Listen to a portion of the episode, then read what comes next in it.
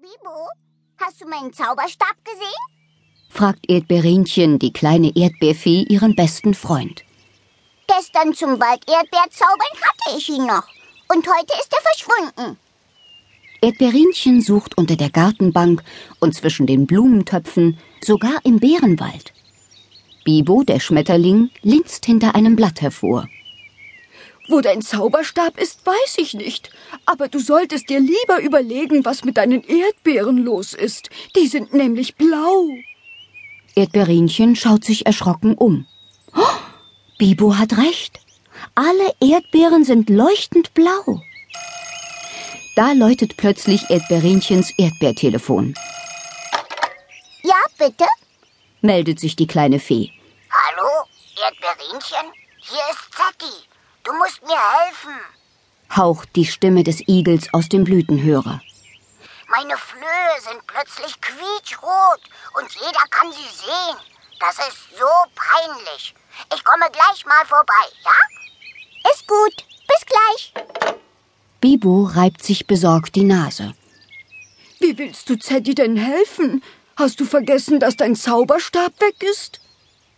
Aber Erdbeerinchen hat gar keine Zeit zum Nachdenken, denn schon kommt Zetti schnaufend um die Teekanne getrabt. Und dann landen auch noch Eleni, die Sonnenfee, und Baumfee Maya in Erdbeerinchens Garten. Eleni zittert. Erdbeerinchen, stell dir vor, ich kann keinen Sonnentanz mehr tanzen. Meine Knie sind ganz wackelig, japst sie ängstlich. Und das liegt nur an dem schrecklichen Mumpitz.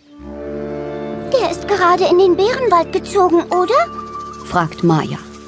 Zetti nickt finster. Ich habe auch schon von ihm gehört. Er soll gruselig sein. Erdbeerinchen muss kichern. ein Mumpitz? Was ist das denn für ein Tier? Der Mumpitz ist groß wie ein Haus, berichtet Eleni. Fast hätte er mich gefressen. Und er kann hexen, stammelt Maya. Seht nur, meine Haare sind plötzlich orange. Und meine Flöhe knallrot, brummt der Igel empört. Oh, und er ist furchtbar laut, zittert Eleni. Erdbeerinchen hört erstaunt zu. Wenn ich nur meinen Zauberstab wieder hätte, sagt sie und schaut betrübt auf ihre blauen Erdbeeren. Was, wenn der Mumpitz ihn geklaut hat? brummt Igel Zetti und schubt sich an der Teekanne. Dann müssen wir zu ihm gehen, beschließt Erdbeerinchen. Er soll wieder in Ordnung bringen, was er angerichtet hat. Meinst du wirklich? fragt Maya erschrocken. Bibo flattert mit Erdbeerinchen in die Teekanne und landet auf der großen Rumpelkiste. Wenn der Mumpitz solch ein Untier ist, sollten wir ihm ein Geschenk mitbringen. Vielleicht ist er dann netter. Erdbeerinchen breitet Blumendraht, Feenstaub, eine Handschippe, Erdbeersämlinge und ein leeres Schneckenhaus auf ihrem Teppich aus.